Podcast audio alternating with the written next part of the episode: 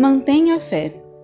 Leia João capítulo 18, do versículo 33 ao 38. Bem-aventurados os que choram, porque serão consolados. Mateus capítulo 5, versículo 4. Eu fui criada em uma família cristã, mas não cultivei os hábitos de oração diária ou de frequência à igreja durante a minha infância.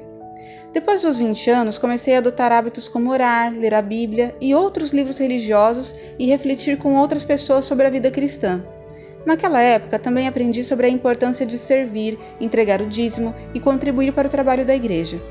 À medida que aprofundava minha leitura nas Escrituras, fortalecia minha fé, aproximava-me mais de Deus e aprimorava meu caráter.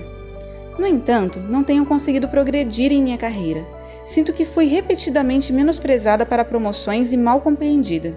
Mas apesar disso, não perdi minha fé ou os hábitos de orar, fazer o bem aos outros e cumprir a vontade de Deus. Graças a essas práticas, tenho conseguido suportar todas essas dificuldades.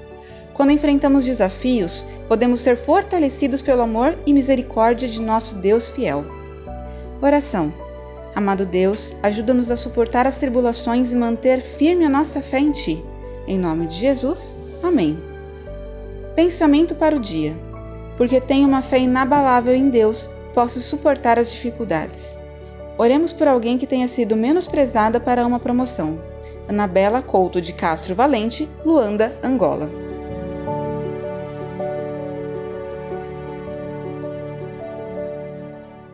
Essa história foi publicada originalmente no No Cenáculo Impresso, edição de março e abril de 2021.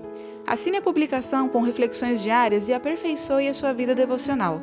Acesse nocenáculo.com.br ou ligue para 11 2813 8605.